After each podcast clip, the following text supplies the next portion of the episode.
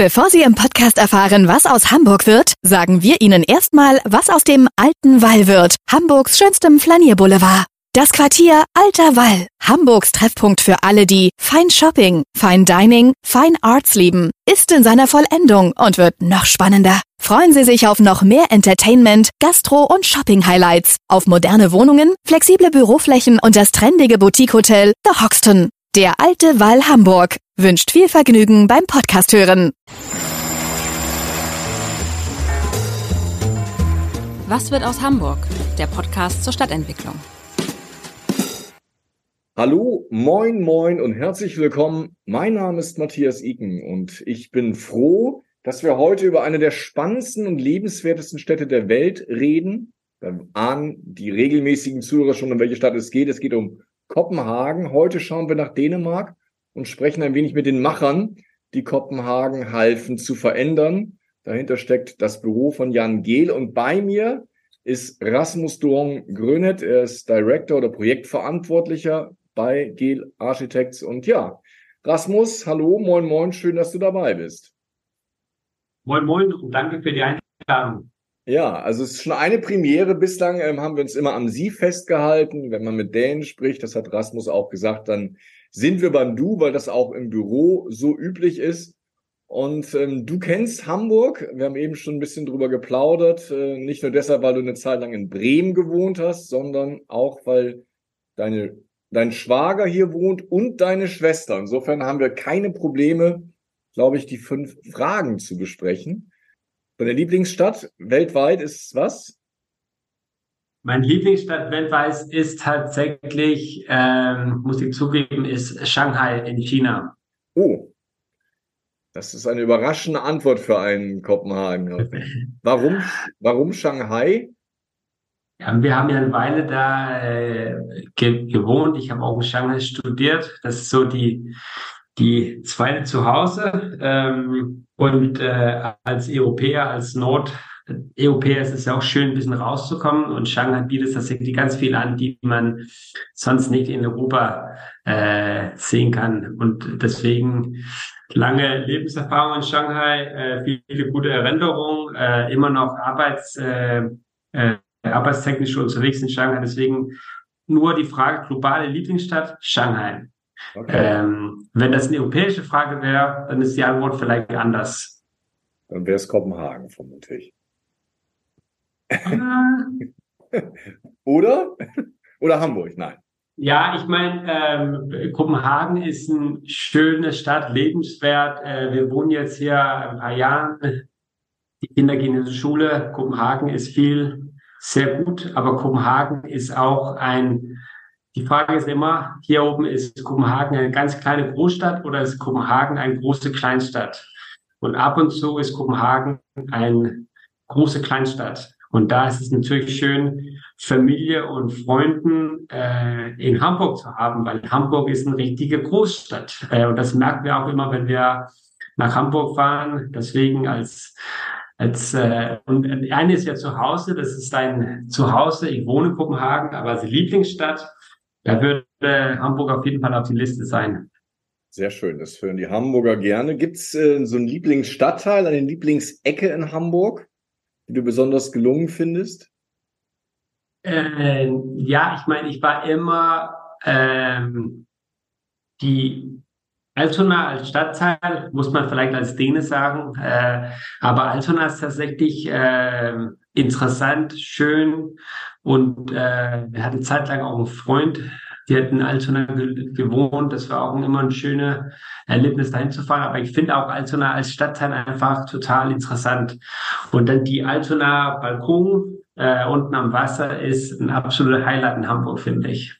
Das ist dann auch schon der Lieblingsort wahrscheinlich, der Altonaer Balkon, mit dem Blick über die. Und dann im Vergleich äh, in, in, in, oder in, in Zusammenhang mit dem Altona Fischmarkt und dann kann man richtig viel Schönes in Hamburg äh, erleben.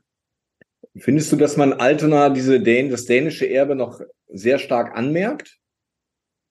Ich meine, wenn, wenn man die Geschichte ein bisschen so kennt, äh, und da hat Altona, die hat ja ein, ein sehr gutes Museum, die Altona Museum, äh, erzählt die Geschichte sehr gut ähm, und äh, hat auch immer neue, coole Ausstellungen da. wenn man das ein bisschen kennt, wenn man die Geschichte ein bisschen kennt, finde ich eigentlich diese ganze Zusammenhänge von ähm, Norddeutschland, Hamburg mit Dänemark, ähm, da merkt man eigentlich, wie viel wir uns, wie viel uns eigentlich verbindet, anstatt zu sagen, wie groß die Unterschiede sind zwischen die zwei Länder. Ich glaube, die norddeutsche und dänische Region fließen eigentlich total gut zusammen und das merkt man auch in Altona. So stilbaulich, aber auch von Geschichte her. Ne? Mhm. Hast du ein Lieblingsgebäude in Hamburg?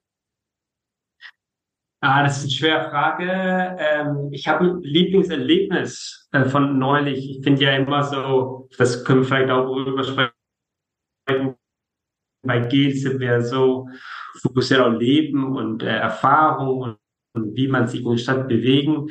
Ich war neulich in, äh, in Volksstadionspark oder Volks äh, das Vollstadion, äh, da wo äh, HSV zu Hause hat. Aber ich war da für eine große Konzertveranstaltung, Metallica-Konzert tatsächlich.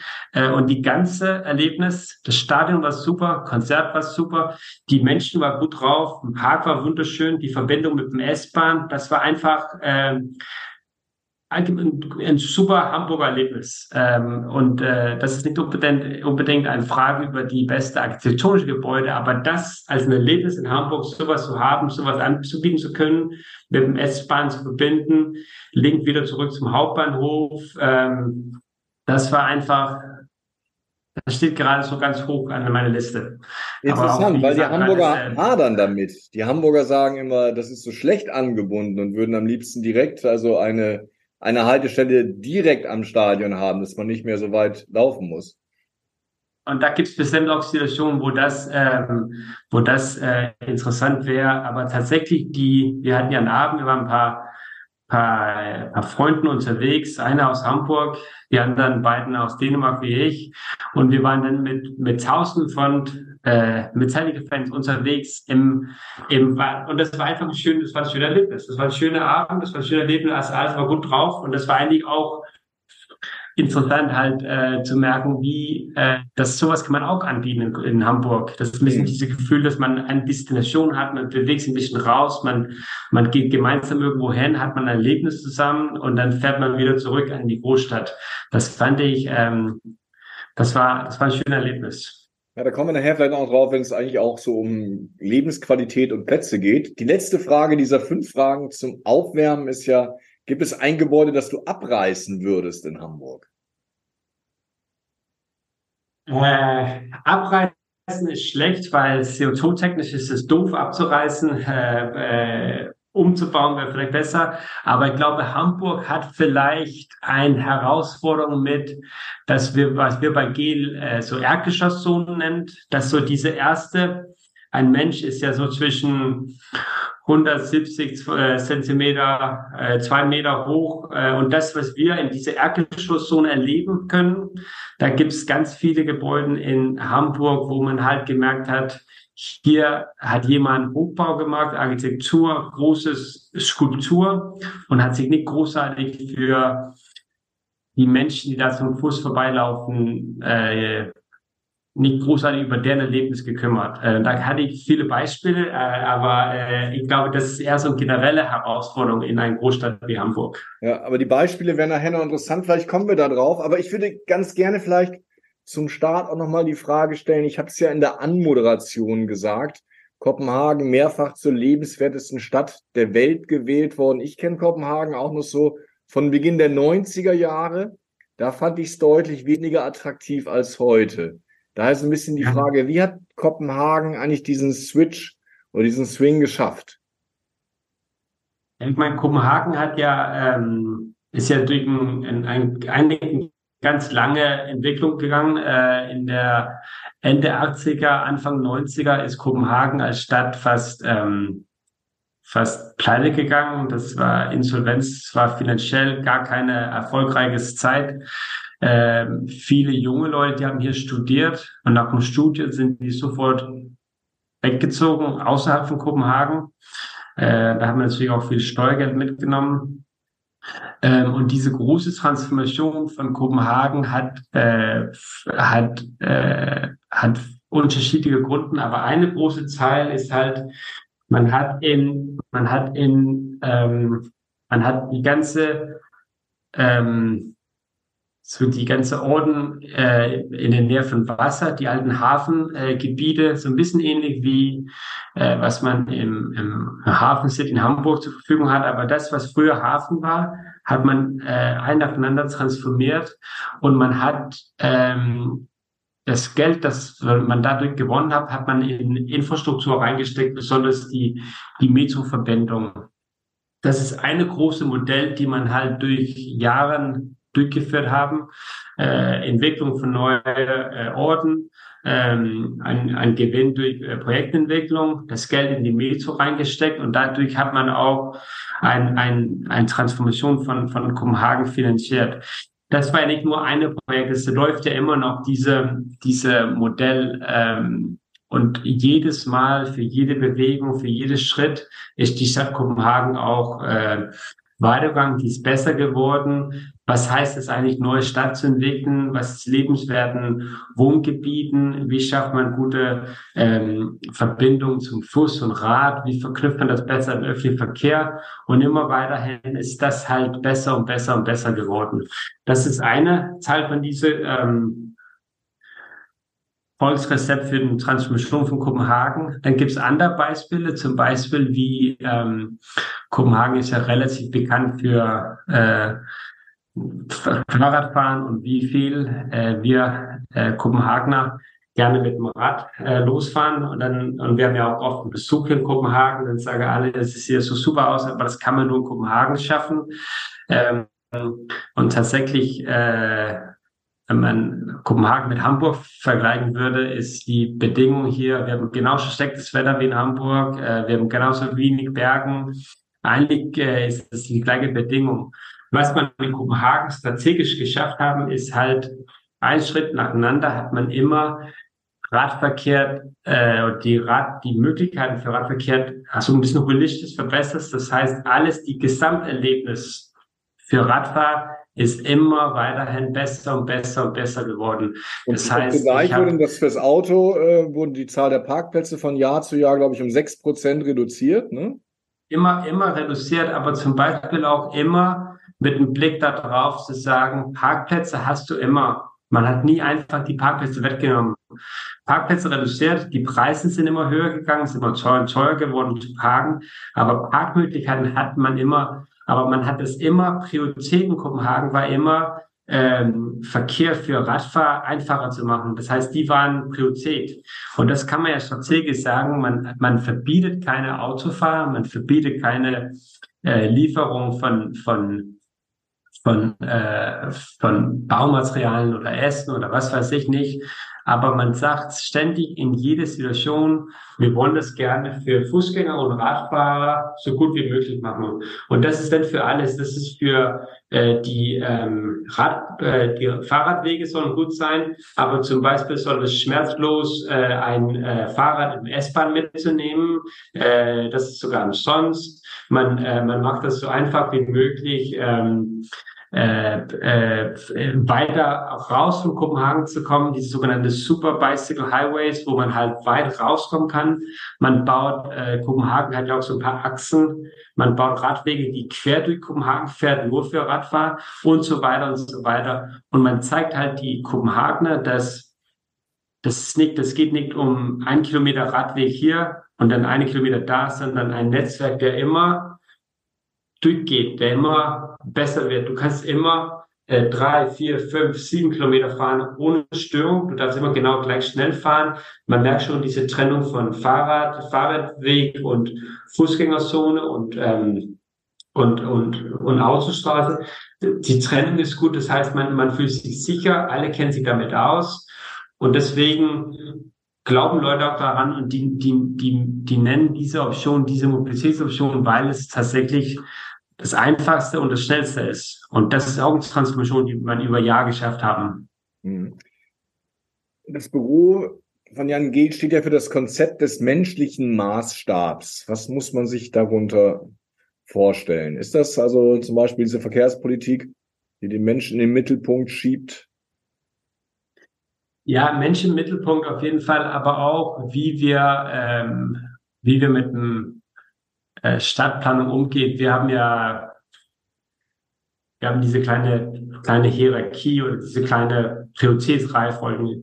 Leben, Raum und dann Gebäude. Das heißt, ähm, für uns ist es tatsächlich interessant, aber auch sehr wichtig, erstmal zu verstehen, wie leben Menschen hier, wenn wir zum Beispiel, jetzt haben wir gerade einen Fokus auf die Innenstadt in Kopenhagen oder wir haben Fokus auf äh, ähm, einen Teil von Hafen City in Hamburg oder wir machen äh, wir machen ein Neubaugebiet in München irgendwo. Erstmal zu verstehen, wie sieht das Leben hier aus? Erstmal heutzutage, aber vielleicht auch in Zukunft. Wer wohnt hier? Äh, wer ist gerade nicht dabei? Ähm, äh, wer wohnt als Nachbarn dazu? Was sind die verschiedenen Funktionen? Und das kann man, und das machen wir immer noch für jede einzige Projekt, das kann man durch Messung machen. Das heißt, ähm, Jan Gel und das Büro Gel steht ja auch für eine Methode, ein, ein, ein äh, damals eine akademische Recherchemethode und jetzt setzen wir das in jedem Projekt um.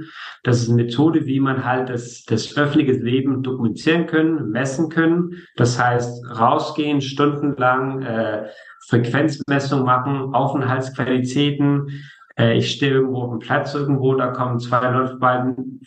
Versuchen wir zu verstehen, was machen die hier, warum kommen die hier, Bleiben die fünf Minuten oder bleiben die zwei Stunden?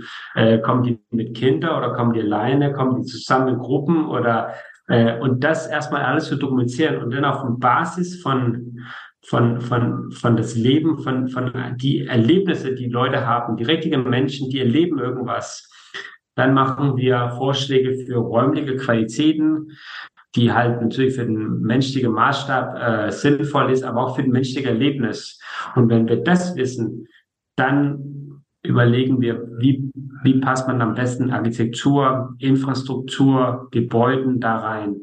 Wenn man das andersrum macht, ein tolles Architektur, ein mega schönes Gebäude schafft, aber mein Erlebnis ist sehr schlecht da ranzukommen, weil irgendwie ist eine Barriere oder kann man mit dem Fahrrad nicht ran oder mit Kindern ist es viel zu laut oder dann ist, ist die, die Architektur hat mir nicht so viel weitergebracht. Aber das andersrum, Leben, Raum, Leben, Raum und dann Gebäude ist so die richtige Reihenfolge in unserer Sicht. Das ist ja ganz spannend. Was, was hältst du denn dann von der Elbphilharmonie? Weil die ist ja nun auch ähm, erstmal als Architektur schon nicht so, dass man sofort reingeht, sondern dass man erstmal diese lange Rolltreppe hochfahren muss, dass man da diesen, diesen Sockel hat aus Backstein. Ist das trotzdem ähm, äh, gute, gute Frage. Wir kommen direkt an die, äh, an die, an die harten Fragen. Die Elbphilharmonie ist äh, eine Stadt wie, eine Großstadt wie, ähm, wie Hamburg hat ja auch unterschiedliche äh, Angebote. Ähm, und ich glaube, die Elbphilharmonie ist ja ein, ein ein, so eine Weltdestination wahrzeigen von, von Hamburg. Und deswegen als, als ein Tagesausflug, ich komme als Tourist nach Hamburg oder irgendwas Besonderes, dann habe ich vielleicht äh, besser äh, Zeit. Ich verstehe irgendwie, was soll ich hier? Habe ich vielleicht sogar ein Ticket gekauft. Ähm, als Destination ist die wunderschön. Aber als Alltagsarchitektur hat die Elbphilharmonie wie viele andere äh, Gebäuden in Hamburg, aber auch äh, außerhalb von Hamburg, hat eine Herausforderung, weil im Alltag für diese die, Also Kinder ich, können da nicht spielen da, zum Beispiel. Da, da, da wenn, wenn da nicht spielen oder wenn ich keine Ticket haben oder wenn ich nicht eingeladen bin oder ich habe eigentlich da nichts zu suchen, aber ich komme nur kurz vorbei, bietet der Elbphilharmonie in Hamburg ja nicht so viel an. Das heißt, ich stehe unten mit meinen, äh, ich bin 1,85 Meter, mit meinen 1,85 Meter äh, als, als Person, der halt vorbeikommt, kann ich nicht so viel machen. Ich kann 100 Meter weggehen und dann kann ich das anschauen. Sieht das schön aus oder auch nicht, aber es ist ein, ein besonderes Gebäude. Aber wenn ich direkt da stehe, das ist so die so, sogenannte äh, Erdgeschosszone, dann habe ich, kann ich mit meiner Höhe da als Mensch, äh, wie ich zum Fuß da laufen kann, kann ich nicht so viel machen. Und das ist eine grundsätzliche ähm, Herausforderung in vielen Städten und besonders auch Hamburg, wenn man diese menschliche Maßstab halt ernst nimmt, was bietet die Stadt denn eigentlich an? Und da muss man vielleicht ganz ehrlich sagen, direkt da vor Ort in Hafen City bietet die Elbphänomene nicht viel an in meinem Alltag.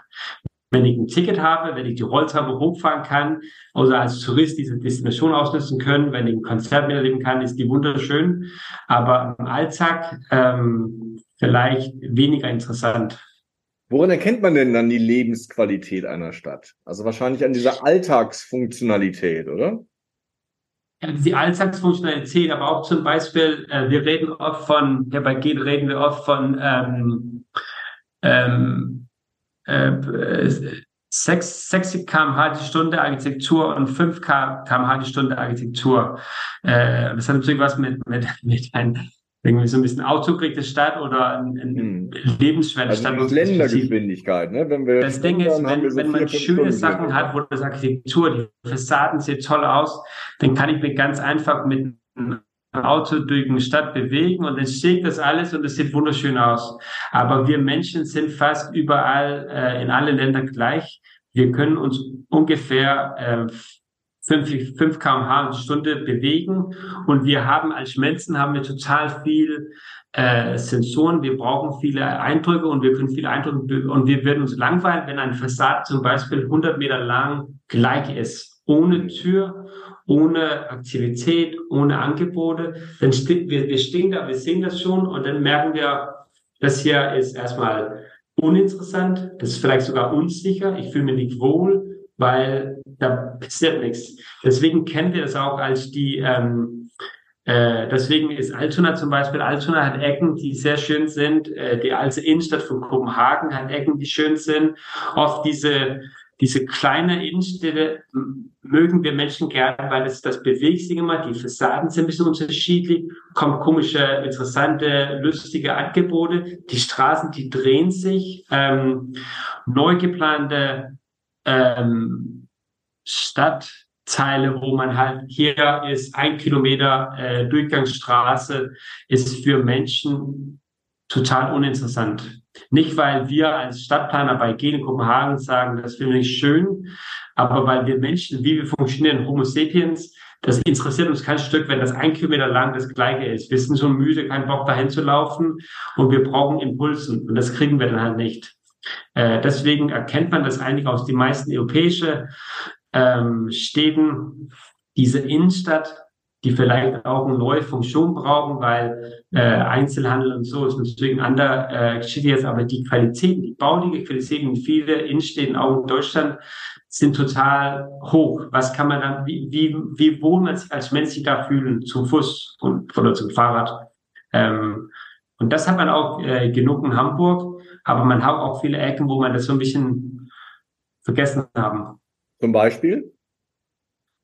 Ähm, ich finde viele äh, Neubaugebiete äh, in, äh, in, äh, in Europa, in Deutschland, aber auch in Hamburg zum Beispiel, nicht nur. Hafen City ist ja immer so ein, äh, weil es so ein Neubaugebiet, die relativ prominent ist, aber ich glaube, das gleiche zählt für viele andere.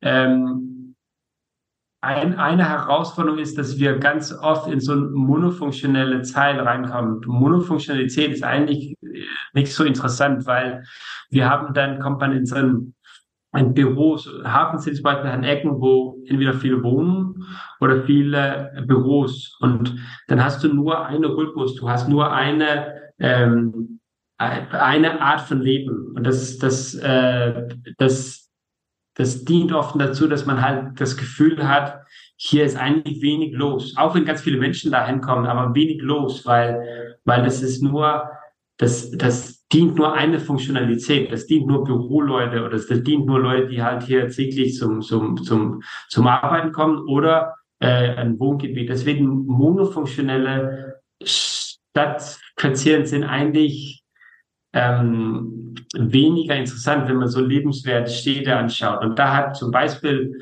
ähm, Hafen City auch ein paar Ecken, finde ich, die man halt vielleicht, äh, ich weiß noch, die arbeiten auch damit und da wird auch viel gemacht in Hafen City. Wie kann man das eigentlich lebendiger machen? Und oft sind die Lösungen Multifunktionalität. Wir brauchen einen Unterschied, äh, Diversität, was wir eigentlich, was eigentlich hier los ist. Ähm, und das, das hat man in vielen Neubaugebieten so ein bisschen anders überlegt und man hat ein bisschen vergessen, was sind eigentlich die schönen Qualitäten von europäischer ähm, Städte. Und das versucht man jetzt ein bisschen nachzumachen. Und das hat, das hat man in Hamburg, in Hafen City auch, glaube ich, äh, aber auch in vielen anderen Städten. Interessant ist ja, dass ihr Hochhäuser eigentlich als Konzept ablehnen, ne? weil die diesen menschlichen Maßstab halt nicht mehr haben. Ja, ich meine Hochhäuser, und das ist natürlich auch immer ein, ein äh, Diskussion, wo, wo in die Welt sind wir. Ich habe zum Beispiel gesagt, mein Lieblings Stadt äh, ist Shanghai. Ähm, in Shanghai wohnen relativ viele Menschen. Da gibt es viele, viele Hochhäuser, wenn ich da am Da gibt es viele denke. Hochhäuser. Und das heißt ja nicht, dass man ähm, das unbedingt schafft, kein einziges Hochhaus zu bauen. Das Problem mit einem Hochhaus ist wieder dieser menschliche Maßstab. Ein Hochhaus, der einfach so steht als ein Haus, der hoch ist und dann landet er auf eine kleine Fläche. Ähm, schnelle Hochhäuser hat das nie sehr gut gelöst. Was passiert eigentlich in diese, diese erste, erste Etage, in diese Erdgeschosszone? Was ist da eigentlich los? Oder allerdings, wie fühlt man sich als Mensch, wenn man da unten steht? Das heißt, wenn man in einem Hochhaus wohnt, dann kannst du vielleicht mit einem Fahrstuhl hoch oder mit einem ja, Lift hochfahren, 20 Stockwerk und hast eine Wohnung da und einiges ist vielleicht ganz schön äh, und hast einen guten Ausblick und das kann man mögen oder nicht mögen. Aber für alle anderen, das heißt für alle anderen, die in zum Beispiel in Hamburg wohnen, was habe ich davon? Und wenn ich dann schon wieder jetzt 300 Meter weggehe, sieht das Hochhaus schön aus, dann ist es ja nett. Äh, aber oft äh, kommt Hochhäuser auch mit ein bisschen Herausforderungen, äh, Schatten und äh, nimmt ein bisschen Sonne weg und so weiter. Aber das große Problem eigentlich, wenn ich direkt davor steht, was habe ich denn davon?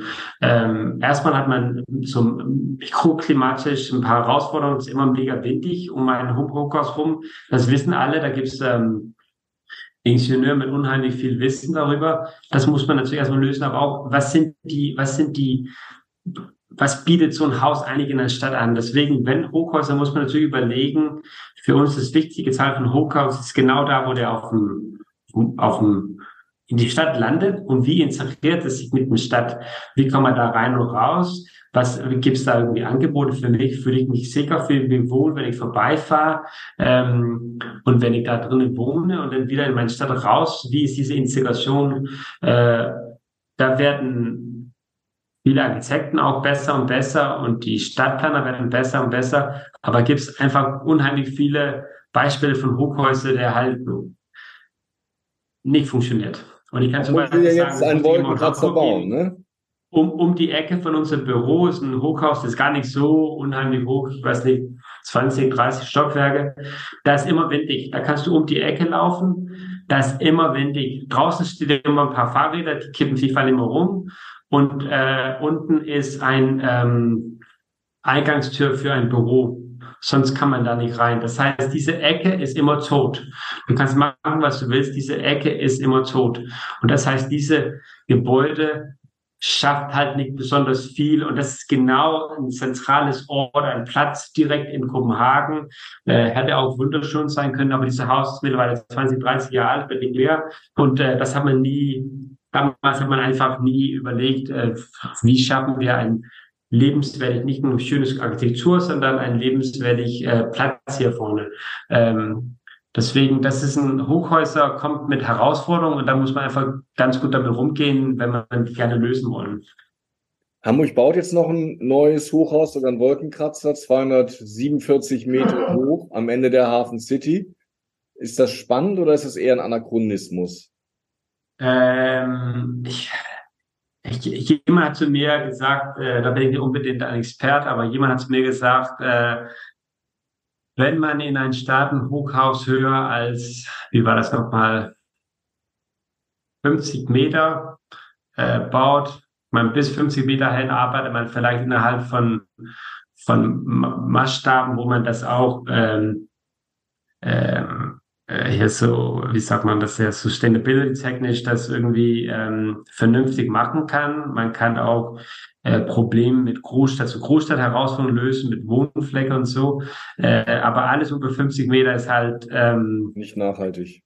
Nicht nachhaltig und auch vielleicht äh, natürlich, ähm, man hat die Möglichkeit, viel zu optimieren, Wahrzeichen zu bauen, äh, ganz viele andere Gründe, aber nicht unbedingt nachhaltige und lebenswertige Stadtentwicklung. Das ist natürlich ein Perspektiv von Stadtplaner. Ähm, äh, aber ich weiß nicht, ob das die einzige und die richtige Lösung, wenn man, wenn man Hamburg, die ganze Hamburg, ganze Hamburg anschaut, vernünftig und nachhaltig weiterentwickeln wollen, äh, ein paar von diesen Dinger dahin zu bauen, schafft man dann eigentlich eine gute Lösung für die Gesamtstadt und für alle, die in Hamburg wohnen. Mhm. Ich würde jetzt ganz gerne auf eine Studie kommen, äh, an der du mitgearbeitet oder die du betreut hast für München. Auch da heißt es Mensch im Mittelpunkt. Und da ging es um die Nutzung der öffentlichen Räume. München hat ja auch wie Hamburg das Problem, dass immer mehr Menschen in die Städte ziehen und ja, Dichtestress ist ja so ein Begriff, damit ähm, manche Leute erfasst. Was sind denn die Erkenntnisse eurer Studie? Die Herausforderung in München, und die kennt man ja auch von anderen Großstädten, ist bis ähm, äh, 2040 hin wird München immer weiter wachsen. Das heißt, es, äh, die neue ähm, die, die, die Einbürgerzahl von München wird immer größer und größer sein. Und das ist natürlich, ähm, ich meine, weil München eine wunderschöne Stadt ist und äh, ein, eine Stadt mit ganz vielen Möglichkeiten, aber es weiterhin auch eine Herausforderung. Und genau diese Herausforderung kennen wir zum Beispiel auch aus einer Stadt wie, wie Hamburg, wird auch immer größer und größer.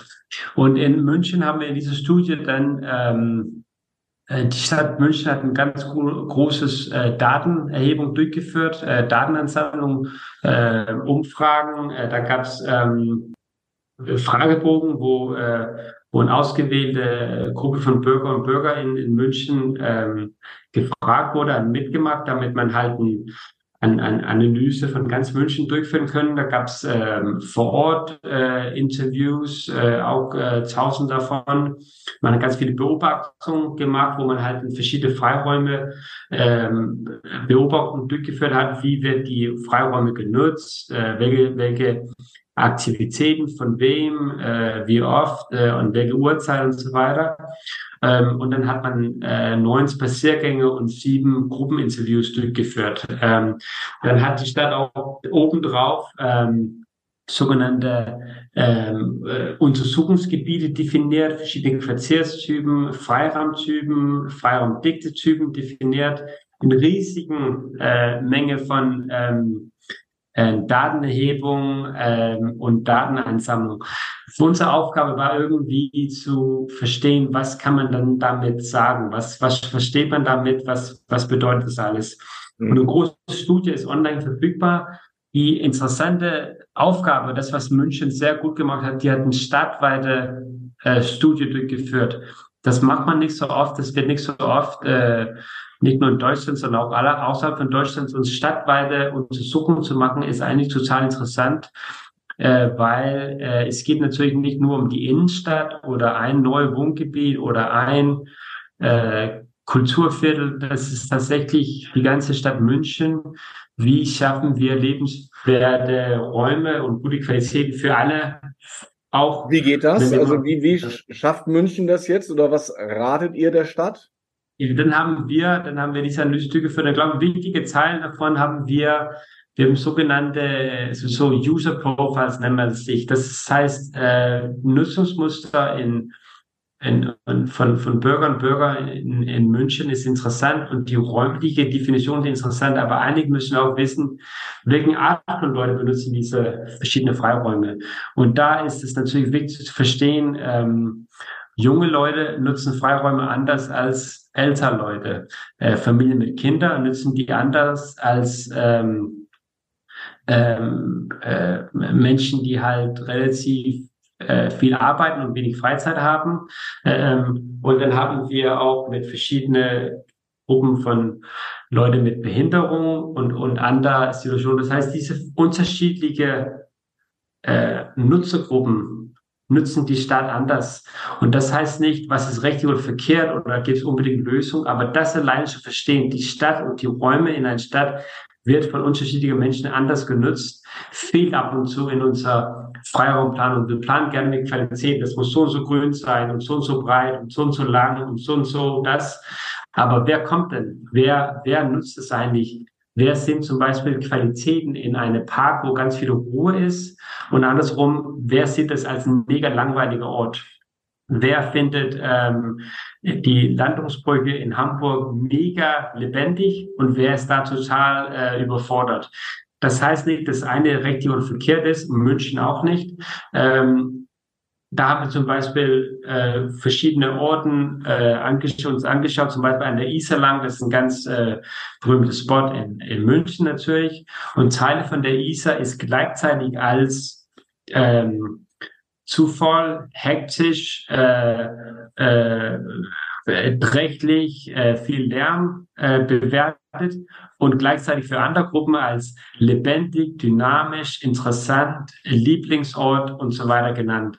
Das heißt, wir haben unterschiedliche Menschen in München, die die Stadt unterschiedlich nutzen und die haben unterschiedliche Bedürfnisse und das müssen wir verstehen.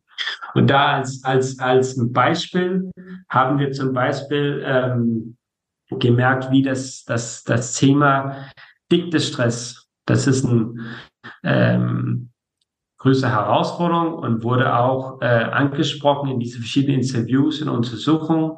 Und da hatten viele Bürger und Bürger in München natürlich auch gesagt, äh, Diktestress kann man in München erleben. Äh, und dann haben wir andersrum durch die Analyse gemerkt, gibt es ganz viele Orten, auch da, wo wir eigentlich wo viele sagen, Diktestress ist eine Herausforderung. Da gibt es auch eine Art von positives Dikte-Empfindungen. Viele, die sagen, ich komme extra hierhin, weil es lebendig ist. Ich komme extra hierhin, weil ich die anderen Leute treffen kann. Ich komme genau hierhin, weil hier viel los ist. Das heißt, dann haben wir deswegen diese Rapport ein neues Wort erfunden, glaube ich, äh, dichte Freude. Mhm, das neu. Weil das ist ja auch ein tolles Konzept. Wir wohnen gerne in einer Großstadt, weil andere Menschen in einer Großstadt wohnen. Wir freuen uns über München, wenn es lebendig ist, dynamisch. Ich habe vorher gesagt, Kopenhagen kommt manchmal vor als eine große Kleinstadt. Wir, ich finde auch dicke Freude gut. Ich, ich freue mich auch manchmal, wenn ich irgendwo sein kann, wo richtig viel los ist. Äh, aber wir müssen natürlich eine Stadt schaffen, die Angebote und äh, für alle haben, aber auch Rücksicht nehmen kann, wo man äh, Ruhe finden kann, aber auch die dynamische Ecken und allerdings auch das eine Stadt, die halt mit einem ähm, Lebensentwicklung, äh, Menschen, die werden, die gehen durch verschiedene Lebensphasen, man hat unterschiedliche Bedürfnisse, man kriegt Kinder, man wird älter, man geht vom Studienlöwen und ersten Arbeit. Und das heißt, unsere Lebenserfahrung ändert sich ständig und deswegen gibt es kein richtig und verkehrt. Da gibt es keine, hier, ich kann diesen Platz so gestalten und dann ist gelöst. Wir müssen ständig und kontinuierlich mit diesem Verständnis für die Menschen in einer Stadt arbeiten. Und das war eigentlich die Hauptwerkzeug sozusagen in dieser Studie in München. Und das wird jetzt in München umgesetzt in jede Projekte, die wir planen, in ähm, in Neubaugebieten, genauso wie äh, Transformation von Innenstadt und so weiter, wird das berücksichtigen. Wie können wir eigentlich diese Erlebnisse und unterschiedliche Perspektiven von die Bürger und Bürger und Menschen in München berücksichtigen. Und das war ein total interessantes äh, Studie und auch toll von der Stadt München, dass man das als so eine stadtweite große Studie ähm, durchgeführt haben. Mhm. Ich fand diesen Begriff Dichtefreude schön. Das passt ja auch gut zu dem, was du vorhin erzählt hast.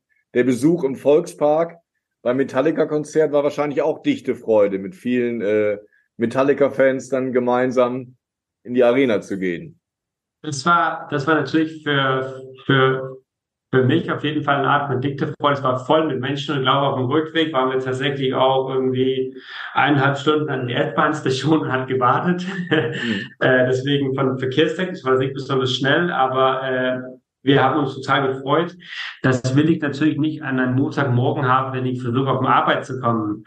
Ähm, aber eine Stadt kann dickte Freude anbieten, genauso wie der dickte Stress äh, mit dicktem Stress kämpfen können. Ich finde, eine wichtige Voraussetzung ist zu sagen, München zum Beispiel, die wissen schon, die Stadt wird immer größer, die wird immer wachsen, bis 2040 zumindest. Äh, ich kenne die genauen Zahlen aus Hamburg nicht, aber ich kann mir gut vorstellen, dass es irgendwie gleich ist. Wenn wir nur mit einer negative Dikte-Empfindung arbeiten können, dann wird es immer ein größer und größer, größer Problem. Dann ist es immer ein Problem. Aber wir Menschen wohnen ja auch gerne in einer Stadt, weil wir gerne mit, wir sind soziale Wesen, wir sind soziale Tiere, wir wollen gerne was mit anderen Leuten machen. Deswegen das Begriff dikte Freude als eine Möglichkeit zumindest ist wichtig für, für mich, weil man kann halt versuchen, das zu schaffen. Äh, und dann muss man nur verstehen, dass die, die Erlebnisse von unterschiedlichen Bürger und Bürgerinnen sind ja halt unterschiedliche Erlebnisse. Und das heißt, wir müssen immer erstmal diese Leben verstehen. Deswegen ist es so wichtig bei uns, was sind die das, die gelebte Erfahrung eigentlich. Wie komme ich zum Volkspark? Wie komme ich zum Bezeichnungskonzert? Wie komme ich, aber noch wichtiger, wie komme ich meinen Alltag auf meine Arbeit und kann auf dem Weg meine Kinder in den Kindergarten bringen? Kann ich die abholen und trotzdem Sport schaffen? Wo können die spielen? Dass diese Alltagserlebnisse und mhm. keiner hat gesagt, das kann man nicht in eine Stadt, wo das dicht ist, schaffen. Aber man kann das entweder mit dicktem Stress erleben oder mit dickter Freude. Und da äh, ist die Aufgabe natürlich zu überlegen, wie schaffen wir denn so viel dickte Freude wie möglich, würde ich sagen. Ich fand ja spannend, ihr habt in München auch bewusst zum Beispiel Randgruppen, also Alkoholkonsumenten befragt, äh, als Spezialisten mit der Begründung, die sind ja den ganzen Tag, die ganze Woche über an diesem Ort. Also müssen wir auch in unsere ähm, Stadtplanung viel stärker die Gruppen einbeziehen, die bislang kaum zu Wort kommen? Ich, äh, kurze Frage, ja, auf jeden Fall. Äh, in München haben wir mit, mit der Stadt zusammen und mit, mit, mit Partners, wir haben mit ähm, der Rhone Stuttgart Weber und Partners zusammengearbeitet, haben wir sogenannte Spaziergänge durchgeführt und Fokusgruppen. Das war zum Beispiel auch zum Thema ähm, äh, übergesehene Gruppen. Das sind natürlich auch Gruppen, wo man, wenn, wenn man ein großes Umfrage macht, so ein Fragebögen, dann würden die nicht unbedingt teilnehmen können. Ähm, deswegen haben wir das als Thema gehabt. Äh, in, in Kopenhagen haben wir ein Projekt durchgeführt, das nennt sich Urban Belonging. Das war extra Verstehen, äh, zwölf oder 14 ausgewählte Gruppen von Bürgern, Bürger Kopenhagen, Abwehrslose, ähm, ähm, Immigranten, ähm, Leute, die als Ausländer kamen, auch mit dem Arbeit hier ähm, und, und andere Gruppen. Ähm, wie fühlen sie sich eigentlich in Kopenhagen zu Hause? Wie sehen deren, deren Kopenhagen aus? Weil Kopenhagen, ja, Kopenhagen ist eine lebendige Stadt und, äh, und, äh, und Viele fühlen sich hier sehr wohl, aber fühlen alle sich gleich wohl hier. Und da haben wir zum Beispiel mit das Konzept, wo fühle ich mich zu Hause, so, so where do I belong? Wo ist, wo, wo ist meine, wo ist meine Kopenhagen? Ähm, und da gab es dann auf einmal ganz unterschiedliche Perspektiven, wo man halt gemerkt hat, große Teile von Kopenhagen gibt es da Gruppen, die fühlen sich gar nicht eingeladen, die fühlen sich gar nicht willkommen, die fühlen sich gar nicht ähm, ein Teil von so, so was Gemeinsames. Ähm, und als Stadtplaner müssen wir natürlich überlegen, methodisch, äh, äh, arbeitstechnisch, wie können wir sowas berücksichtigen, nicht nur in einer Befragung, was hattest du gerne, aber auch, wie verstehst du so gut wie möglich deine Lebenserfahrung in Kopenhagen, damit ich auch Kopenhagen für, für dich verbessern kann. Äh, und das finde ich immer, das ist ein großes Fokus bei uns gerade und das würden wir sehr gerne auch in zum Beispiel deutschen Städten umsetzen, weil das hat man auf jeden Fall auch als eine Herausforderung in Hamburg. Mhm. Das heißt, in Hamburg müsste man, wir diskutieren gerade viel über die Innenstadt, den Jungfernstieg, da treffen sich gerade viele so migrantische Gruppen, die müsste man auch versuchen einzubeziehen. Ähm, einzubeziehen äh, und, und, und deren Erfahrung zu verstehen, ähm, wie könnte man die, die Räume für die verschiedenen Gruppen auch verbessern, ähm, aber auch die Erlebnis, warum, warum Jugendfestiv, warum treffen wir sich da? Äh, ist es die einzige interessante Ort? Gibt es da andere Angebote irgendwo anders oder kaum Angebote oder hat man gar kein Erlebnis von Hamburg als irgendwas größer als Jungfernstig?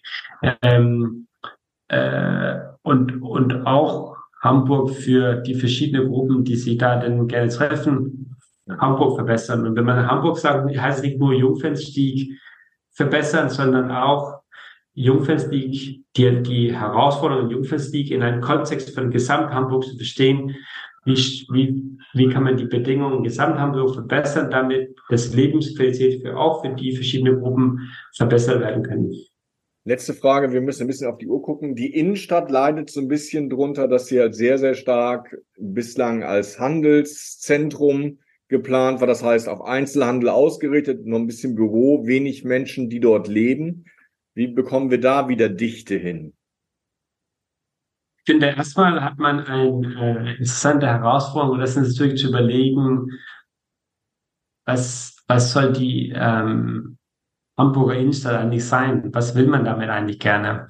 Äh, und das ist, das ist nicht eine Herausforderung, die nur für Hamburg interessant ist. Äh, das ist eine Frage in München, das ist eine Frage hier in Kopenhagen, wo ich wohne. Aber die Antwort ist nicht unbedingt gleich ähm, äh, ein, ein Altstadt und ein Innenstadt war früher das absolute Handelszentrum. Dann würde das jetzt absolute Einzelhandelszentrum was ist die Zukunft der Hamburger Innenstadt? Was soll man da ähm, anbieten, um das noch besser zu machen als vorher?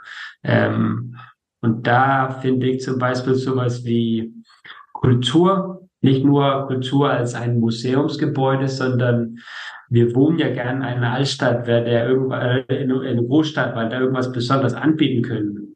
Äh, Konzerten, Kultur, aber auch Kleinigkeiten, Sachen, wo mehr Menschen zusammen irgendwas besonders anbieten können. Ähm, was sind die Besonderheiten, die, was ist das besonders für Hamburg, die man halt in die Innenstadt anbieten könnte, damit man wiederhin die Innenstadt sehr ähm, interessant und relevant machen könnte. Ähm, und welche ähm, Qualitäten braucht man denn dafür? Und da hat man zum Beispiel, äh, und das ist wieder in diese, diese schwierigen Themen wie, ähm, wenn man viel PKWs hat in der Innenstadt, hat du ganz viele Barrieren.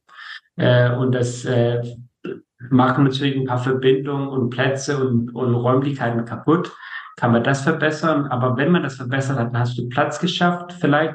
Was willst du mit diesem Platz gerne machen? Was, was willst du gerne anbieten? Und Einzelhandel ist vielleicht nicht äh, unbedingt das einzige Antwort äh, mehr. Aber was dann? Und das ist eine interessante Frage und das kann man eigentlich nur in Hamburg beantworten, weil das muss irgendwas aus Hamburg rauskommen. Äh, und das wäre total interessant, das mitzufolgen. Ja, wir werden auf jeden Fall auch versuchen, Antworten auf die Frage zu finden, was man dort machen sollte, machen kann und machen muss. Ich möchte mich an dieser Stelle bedanken bei Rasmus Duong Grünet. Vielen Dank, dass du da warst, dass du aus Kopenhagen auf Hamburg geschaut hast. Und ja, an alle Zuhörerinnen und Zuhörer schalten Sie wieder ein, wenn es heißt, was wird aus Hamburg? Weitere Podcasts vom Hamburger Abendblatt finden Sie auf abendblatt.de slash podcast.